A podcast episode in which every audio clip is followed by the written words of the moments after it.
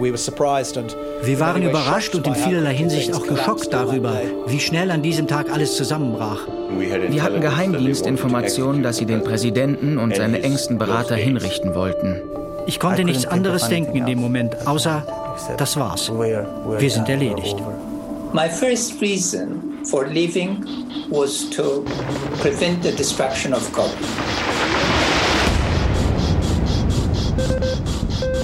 Killed in Action, Staffel 2. Der Fall von Kabul. Radio- und Podcast-Serie von Christoph Heinzle. Folge 3. Der Präsident ist weg. Warum Präsident Ghani geflohen ist? Um die Zerstörung von Kabul zu verhindern, sagt er. Die Taliban hatten Fakten geschaffen. Distrikt für Distrikt fällt Afghanistan in ihre Hand. Um die letzten Tage und Stunden vor dem Fall geht es in dieser Folge. Mein Name ist Christoph Heinzle.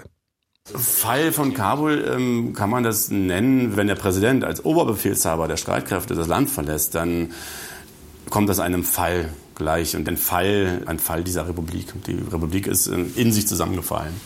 Der deutsche Diplomat Markus Potzel beschreibt das Ende Kabuls als Prozess des Zerfalls. Wir glaubten damals, wir hätten genug Truppen. Und wenn sie angreifen, dann wehren wir uns. Das glaubte Hamdullah Mohib, der nationale Sicherheitsberater von Präsident Ghani. Und das glaubten viele, auch im Westen.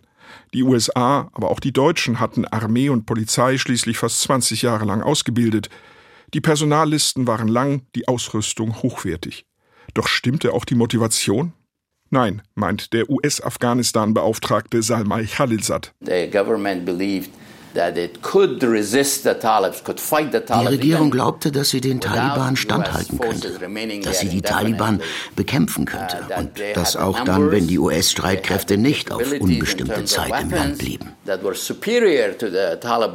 Dass sie zahlenmäßig und waffentechnisch den Taliban überlegen seien. Aber am Ende sieht es leider so aus, als hätten sie sich in der Frage verkalkuliert, wie die afghanischen Streitkräfte auf die Änderung der amerikanischen Haltung reagieren würden. Die Amerikaner ziehen ab, alle internationalen Truppen mit ihnen. Das wirkt demotivierend auf die Armee und auf die paramilitärisch ausgerichtete Polizei. Die war immer wichtig im Kampf gegen die Taliban, gerade auf dem Land. Die Regierung in Kabul und Präsident Ghani haben einen fürchterlichen Ruf. Korrupt, schwach, volksfern. Im Nachhinein muss man dann sich schon so weit ehrlich machen, dass die Republik in der Bevölkerung eben doch nicht so sehr verwurzelt waren, wie wir angenommen hatten. Markus Potzel war zuletzt designierter deutscher Botschafter für Afghanistan, vorher Afghanistan-Beauftragter der Bundesregierung. Die Unterstützung für die Republik war nicht so groß. Die Leute haben jetzt auch nicht unbedingt die Taliban unterstützt, ne, aber für die waren die Taliban wahrscheinlich das kleinere Übel. Und vor allen Dingen die Aussicht darauf, dass der Krieg zu Ende ist, war der größte Antriebsfaktor für die Menschen, ähm, sich dann gegen die Republik zu stellen. Von der Weltöffentlichkeit zunächst fast unbemerkt machen die Taliban Geländegewinne. Dann geht es blitzschnell. Am 6. August fällt die erste Hauptstadt der 34 Provinzen, Saranj in Nimruz im äußersten Südwesten an der iranischen Grenze. Nur zwei Tage später übernehmen die Taliban an einem Tag gleich drei Provinzzentren im Norden: Talokan, Saripul und Kunduz. Für die deutsche Öffentlichkeit wohl der Inbegriff des Afghanistan-Krieges. In Kunduz stand die Bundeswehr in ihren schwersten Kämpfen, auch im Karfreitagsgefecht 2010, um das geht es ja in der ersten Staffel von Killed in Action. Doch Masai Sharif soll standhalten. Präsident Ghani fliegt selbst dorthin, um die Warlords Atta Mohammad Nur und Rashid Dostum auf die Verteidigung der größten und wichtigsten Stadt des Nordens einzuschwören. Masai Sharif, an deren Rand die Bundeswehr 16 Jahre lang ihr größtes Feldlager hatte. Osman Azimi hat hier für das deutsche Polizeiprojekt als Übersetzer gearbeitet. Er beobachtet an diesem 11. August die Lage in Mazar und hat kein gutes Gefühl. If Taliban would manage to take Mazar, then wenn die Taliban es schaffen, Mazar einzunehmen, dann ist Kabul nichts für sie. Denn was ich aus Kabul gesehen habe, waren die meisten der Regierungsverantwortlichen und Behördenvertreter nach meiner Auffassung Geschäftsleute.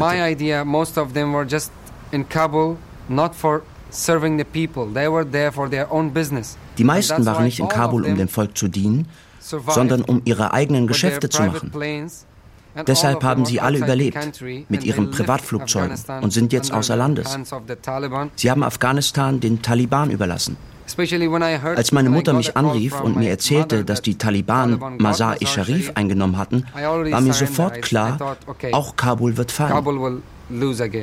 Der Onkel seiner Frau ist Armeeoberst in Mazar-e-Sharif. Osman Azimi will von ihm wissen, warum die Taliban so schnell vorrücken, wo die Armee doch so gut ausgebildet sei. Ist es richtig, dass unser Dorf schon verloren ist? Er sagte, ja, mein Sohn, alles ist verloren. Ich frage ihn, warum ist das so? Ihr habt doch alles, auch Panzer. Er sagte, wir haben alles, aber wir haben nicht den Befehl zu schießen. Das ist der einzige Grund. Wir können nicht, weil ich als Armeeoffizier meine Befehle von oben bekomme, von meinem Kommandeur. Wenn er mir befiehlt, anzugreifen, dann werde ich angreifen. Stattdessen haben wir Befehle bekommen, uns zurückzuziehen. Wenn wir uns also zurückziehen, rücken die Taliban vor. So einfach ist das. Wo genau der Befehl ursprünglich herkommt, erfährt Osman Azimi nicht. Sich zurückzuziehen scheint vielen in Armee und Polizei die beste Option zu sein in diesem Moment.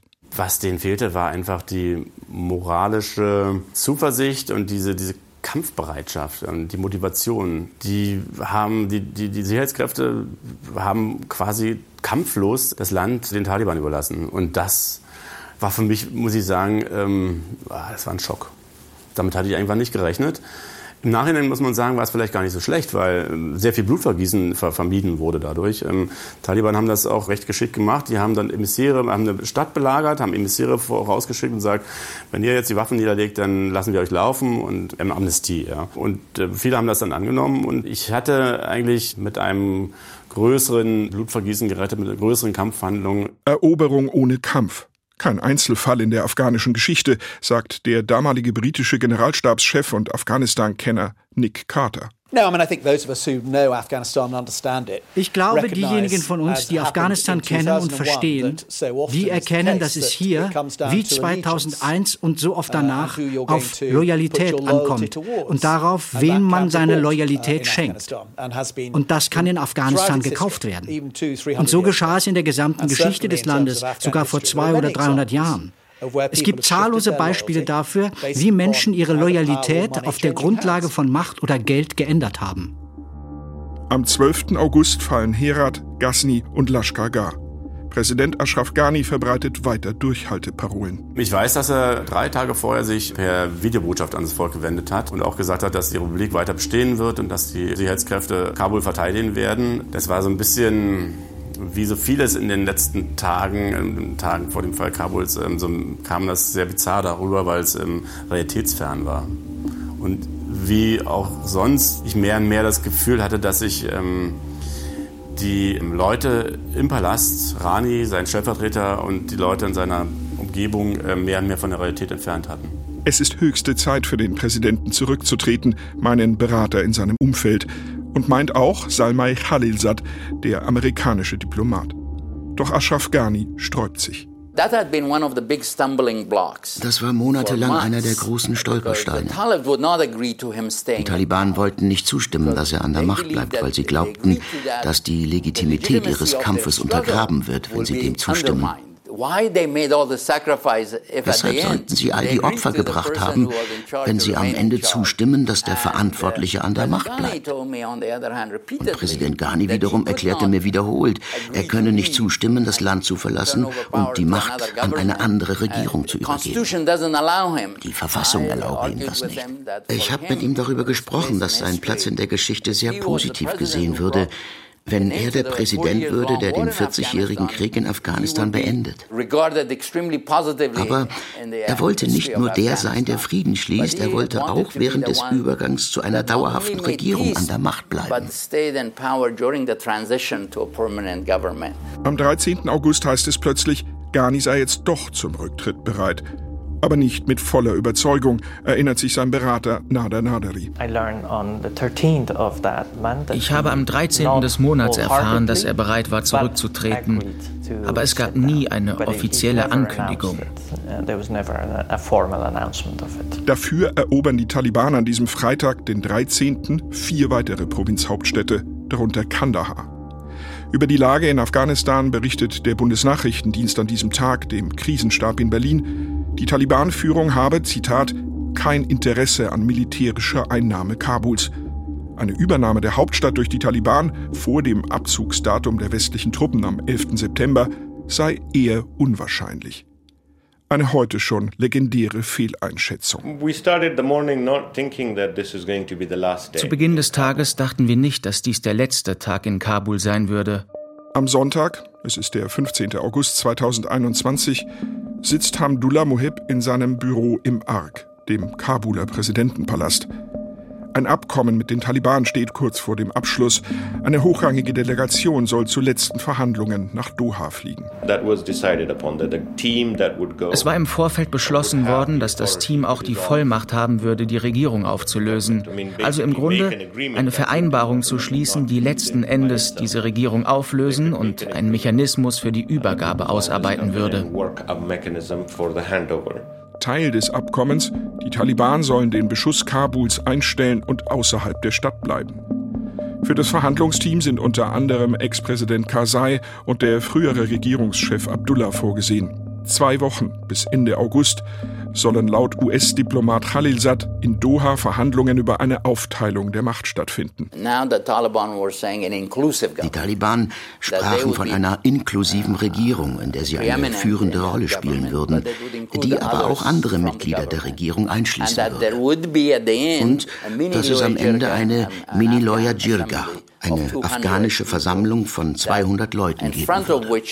Dort sollte dann eine Machtübergabe von der Regierung Ghani an diese inklusive Regierung stattfinden, auf die man sich geeinigt hatte. Nader Naderi soll an diesem Sonntag schon als Vorhut nach Doha letzte Detailfragen klären, den Text des Abkommens für die große Delegation vorbereiten. Am Morgen macht sich Naderi auf den Weg zum Kabuler Flughafen. Things looked very normal, but at uh, one of the checkpoints, an officer alles sah ganz normal aus. An einem der Kontrollpunkte öffnete ein Beamter das Tor. Er war müde. Man konnte in seinen Augen sehen, dass er länger nicht geschlafen hatte, wahrscheinlich ein paar Nächte. Er erkannte mich. Er sagte, Sir, Sie fliegen nach Doha? Und er sagte, es ist einfach zu viel. Wir haben so viel verloren. Bitte, können Sie einen Weg finden? Können Sie bitte einen Weg finden, das zu beenden? Diese Augen und diese Worte verfolgen mich immer noch. Und zwar wegen zwei Dingen. Es war eine Kombination aus Hoffnungslosigkeit, aber auch aus Hoffnung, dass wir diese letzte Chance verpasst haben. Er bat, bitte tu etwas. Und dann die Last dieser Worte. Ich als einzelne Person, ich fühle, dass ich versagt habe. Ich habe versagt.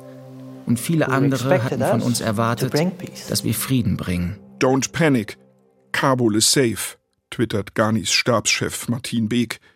Viele halten das für einen Witz, das ist in den Kommentaren zu lesen. Sie geben Kabul und der Republik keine Chance mehr. Doch Beek weiß von dem anvisierten Übergabeabkommen und Beek weiß, dass die Taliban Kabul zu diesem Zeitpunkt noch gar nicht einnehmen wollen. Die Stimmung war sehr panisch.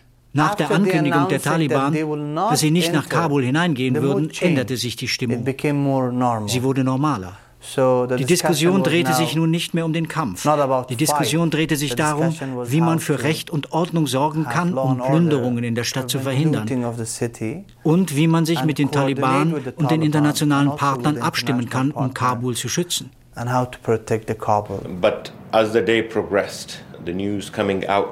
Aber im Laufe des Tages wurden immer mehr Taliban in der Stadt gesichtet. Und es gab niemanden, der sie aufhalten konnte. Die militärische Situation änderte sich jede Minute. Die Lage änderte sich alle halbe Stunde. Und ich glaube, die Stimmung, die am Morgen herrschte, änderte sich, als die Schüsse vor dem Palast gegen 11 Uhr fielen. Das löste wirklich eine Panik aus. Viele Menschen verließen das Palastgelände fluchtartig. Der Präsidentenpalast leert sich, erinnert sich Hamdullah Mohib. In seinem Büro sind noch Leute. Wir baten das Personal Tee zu bringen, wie es für Gäste bei uns üblich ist. Mein Assistent brachte ihn selbst und ich fragte ihn, wo der Teejunge sei. Er sagte, er sei schon weg. Selbst das Personal ohne militärische Funktion war schon weg. Das Gelände des Palastes war leer. Und auch die Zahl der Menschen um mein Büro herum nahm ab. Die Menschen wurden weniger. Klar, mag sein, dass die zum Mittagessen gegangen sind, aber wer geht denn Mittagessen, wenn das Land kurz vor dem Zusammenbruch steht? Soweit wir wussten, waren nun also auch diese Menschen weg. Also sagte ich, die Situation ändert sich hier jede Minute. Alle, die noch da sind, sollen mit dem Präsidenten kommen. Normalerweise hat er sich nachmittags kurz hingelegt und ist dafür nach Hause in seine Residenz gefahren. Ich bin dann mit einem Kollegen Mittagessen gegangen. Wir waren zu zweit. Der Rest des Teams war nicht bei uns. Martin Beek weiß in diesem Moment nicht, dass er Präsident Ghani nicht wiedersehen wird. After lunch I could hear the voice. Nach dem Mittagessen konnte ich den Lärm hören. Ich habe mir nichts gedacht bei dem Hubschrauber, denn an diesem Tag gab es viele Hubschrauber. Der Außenminister rief mich an, wo bist du überhaupt? Ich habe ihm gesagt, dass ich beim Büro des nationalen Sicherheitsberaters bin und er hat mir gesagt, bleib dort, ich komme dorthin. Er kam und sagte es mir. Er fragte mich, wo ist der Präsident? Ich sagte, der Präsident war bei uns und ist dann nach Hause gegangen. Er sagte, nein, er sei abgehauen. Ich glaubte ihm nicht. Ich hatte keinen Grund, ihm zu glauben, denn die Panik war ja vorbei und wir hatten fast drei Stunden gearbeitet und jetzt musste sich die Lage doch stabilisieren. Ich hatte überhaupt keinen Grund zu glauben, dass der Präsident fliehen musste. Die Taliban sind nicht in die Stadt eingedrungen. Unsere Truppen mussten nicht mehr kämpfen, um die Stadt zu schützen. Unsere internationalen Partner waren noch in Kabul. Ein Team würde nach Doha fliegen und die Taliban hatten bereits angekündigt, dass sie die Stadt nicht betreten würden. Es gibt bei sowas immer nur ein kleines Zeitfenster. Wenn man das nicht nutzt, hat man die Gelegenheit verpasst. Und dieses kleine Zeitfenster tat sich auf, als ich vom Chef der Personenschützer des Präsidenten erfuhr, dass man den Präsidenten nicht länger schützen kann. Ich hatte das Gefühl, wir müssten jetzt handeln, sonst verlieren wir diese Möglichkeit, dieses kleine Zeitfenster. Wenn wir den Präsidenten jetzt nicht evakuieren, dann kommen wir hier nicht mehr weg. Präsident Ghani war der Feind Nummer eins, das Ziel Nummer eins der Taliban, ihr Feindbild. Er wusste, dass durch seine Flucht andere verschont werden und dass der Stadt Gewalt erspart bliebe. city would be spared from violence.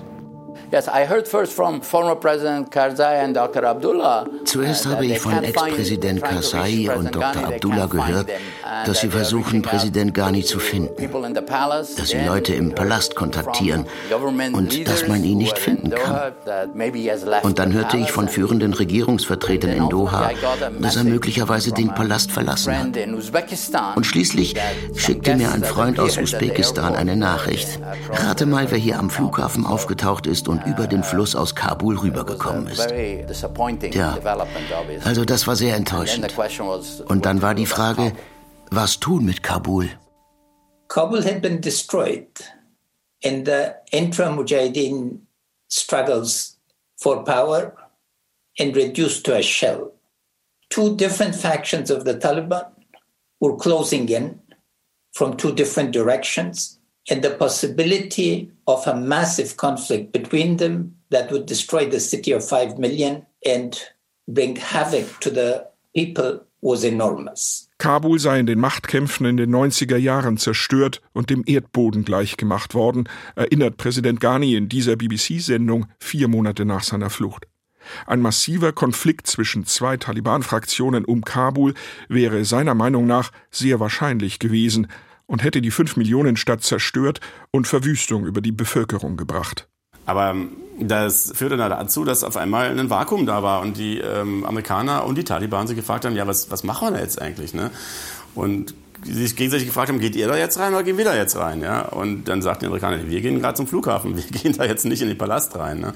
Und dann haben die Amerikaner wohl, wie ich höre, zugestimmt, dass die Taliban tatsächlich nach Kabul reingehen. Also entgegen der Absprachen. Aber die Absprache war ja vorher durch die Flucht Ranis praktisch hinfällig geworden.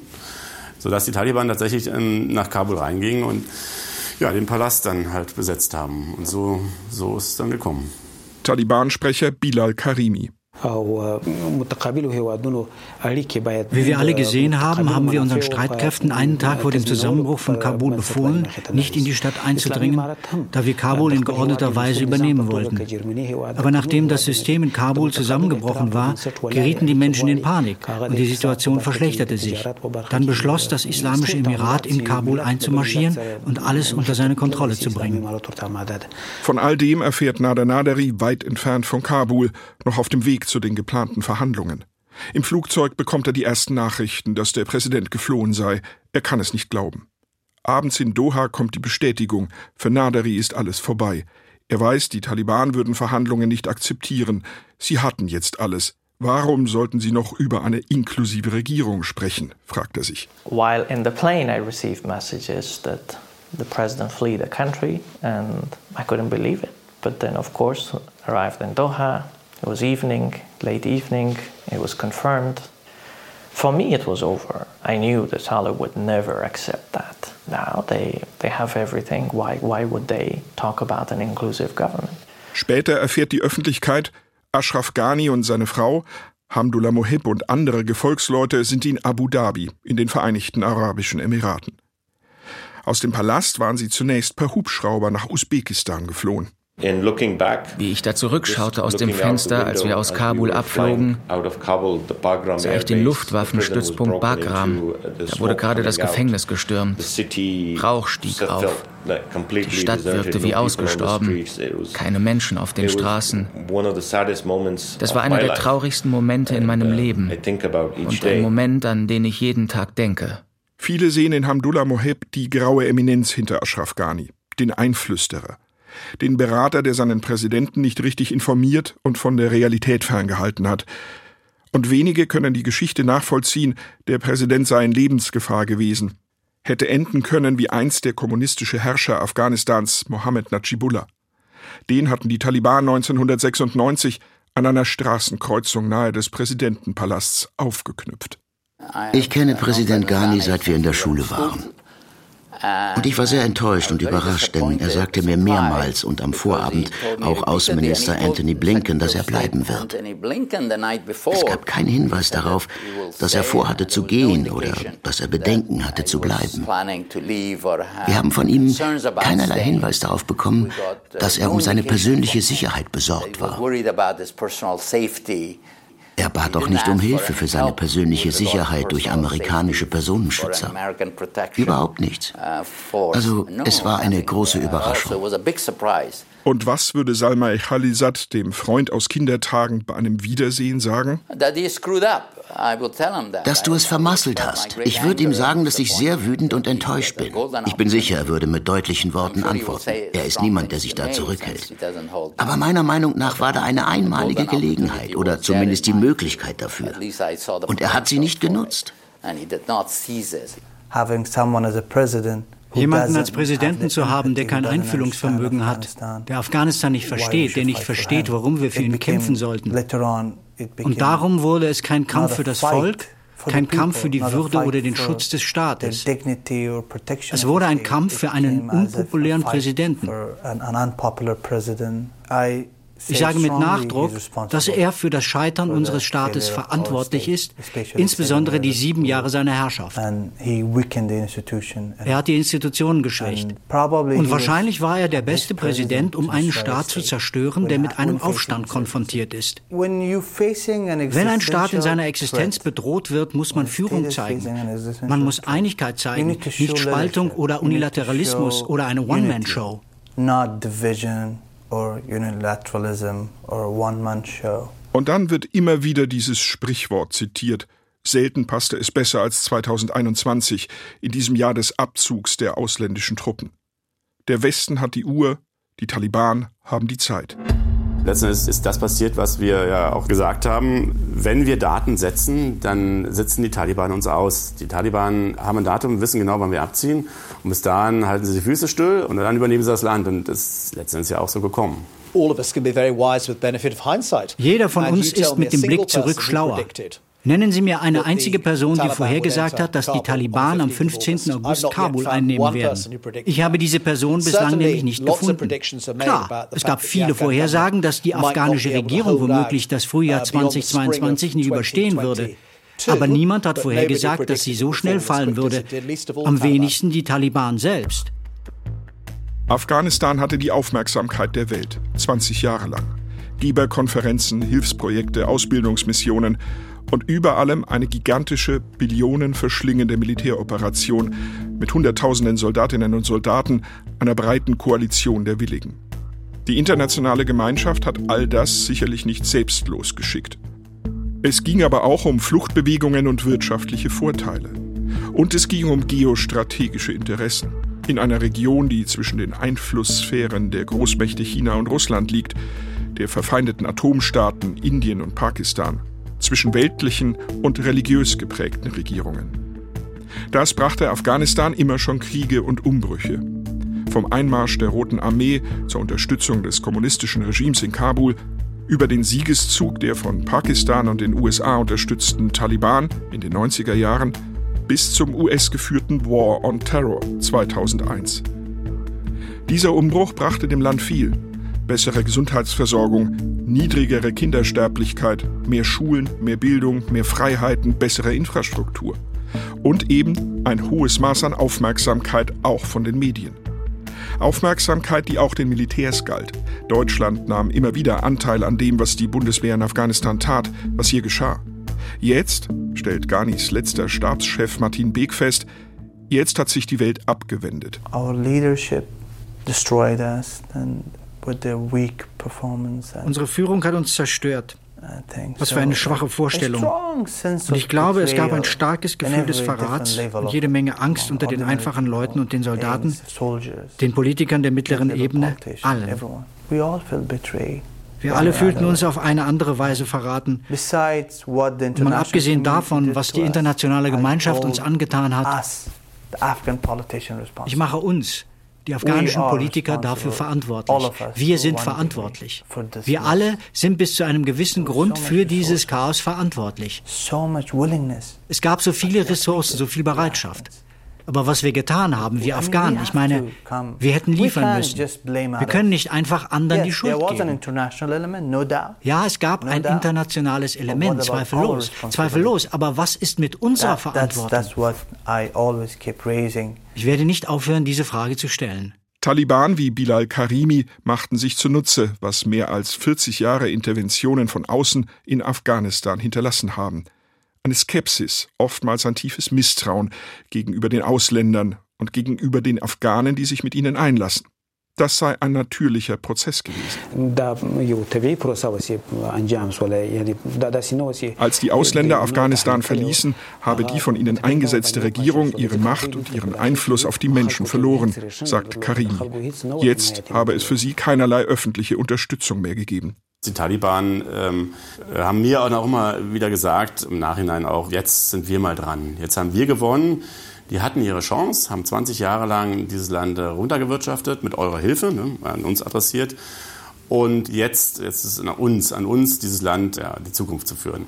Interessanterweise sagen mir Vertreter der Republik, die praktisch jetzt Opposition sind, auch, na, dann lass die doch jetzt mal machen. Sollen die nur mal zeigen, dass sie es besser können. Ja. Please welcome to the stage our 2020 International Women of Courage awardees. Thank you. Sarifa Ghaffari, die junge Bürgermeisterin, erinnert sich an eine Preisverleihung im US-Außenministerium im März 2020. Aus den Händen von Außenminister Pompeo und First Lady Melania Trump bekommt sie den Preis für International Women of Courage für ihren Mut im Einsatz für Frauenrechte in einer konservativen Region. Zarifa Ghaffari of Afghanistan. After successfully launching and operating a women focused radio station, Zarifa became the first mayor of Maidan Shar in conservative Wardak province in Afghanistan. And at the age of 26, she is being honored for defying death threats and showing that a woman can lead, even in conservative and conflict affected Afghanistan, and for inspiring women and girls across the country. Zarifa, please join the Secretary First Lady. Zarifa Ghaffari sitzt mit US-Diplomaten am Tisch. Thema ist natürlich auch das erst wenige Tage alte Abkommen zwischen den USA und den Taliban über den Abzug aller ausländischer Truppen. Sie fragt einen ihrer Tischnachbarn, warum die USA statt mit den Taliban denn nicht mit der afghanischen Regierung gesprochen hätten. Und der Amerikaner habe geantwortet, damals wussten wir es nicht besser, dachten noch, Krieg sei die Lösung. We thought that the war is a solution, like, you know, we will defeat. And this is the solution. But after 20 years, we saw, and the result was no, the war, war is not a solution, we need to sit and talk. Aber nach 20 Jahren haben wir erkannt, dass Krieg nicht die Lösung ist, sondern dass man verhandeln muss, sagte der US-Diplomat. Ghaffari entgegnete damals, sie sei ja eine unbedeutende Person, aber wenn sie aus dem Haus gehe, habe sie ihren Tagesplan und ihre Aufgaben und arbeite die ab. Ghaffari fragt ihren Gesprächspartner, und ihr Amerikaner kommt hier nach Afghanistan und habt keine Strategie dafür? Man, I am I'm so small Figo. When I am coming out of home every day, I am having my whole schedule, my policy, like my plan and everything writing on a small notebook that what I am doing here and for what. And you people came to Afghanistan, started a, like, you know, kind of uh, like entering a big country with no policy, with nothing.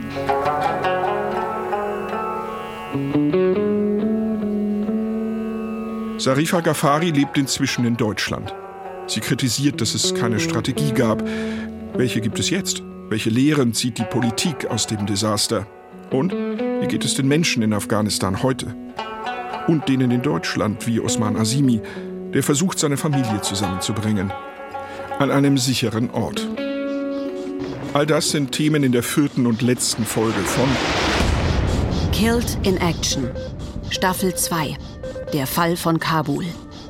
Radio- und Podcast-Serie von Christoph Heinzle. Folge 3. Der Präsident ist weg. Autoren dieses crossmedialen Rechercheprojekts von NDR und WDR sind Gabor Hallas, Volkmar Kabisch, Martin Kaul und ich, Christoph Heinzle. Am Podcast hat Markus Engert mitgearbeitet. Gesprochen haben Paul Behren, Kai Hufnagel, Jonas Minte und Werner Wölbern. Ton und Technik Manuel Gloszewski und Philipp Neumann. Die Regie hatte Susanne Krings, die Redaktion Ulrike Thoma. Produktion Norddeutsche Rundfunk 2022. Der Fall von Kabul gibt es auch als Fernsehdokumentation in der ARD Mediathek. Killed in Action ist ein Podcast von NDR Info in der ARD Audiothek, der Audio-App der ARD. In Afghanistan haben die radikal-islamischen Taliban nach ihrem schnellen Vormarsch die Macht übernommen. Vor einem Jahr zogen die USA ihre Truppen unter Zeitdruck aus Afghanistan ab. Für viele Menschen blieb nur die Flucht. Doch die Evakuierungen liefen chaotisch ab. Wegen des Ansturms Flüchtender wurden die Zugänge zum Flughafen in Kabul mehrmals geschlossen. Die ersten beiden Maschinen der Bundeswehr konnten deswegen nur insgesamt 15 Menschen ausfliegen. In Deutschland bildeten sich Freiwilligengruppen. Sie lieferten dem Auswärtigen Amt Tag und Nacht Informationen über verzweifelte Hilfesuchende. Dann war mein Empfinden eins der, wirklich der Ohnmacht und das war schwierig. 17 Tage Scheitern, wie Freiwillige in Afghanistan halfen. Die Featureserie In Tiefenblick. Online in der ARD Audiothek oder überall, wo es Podcasts gibt.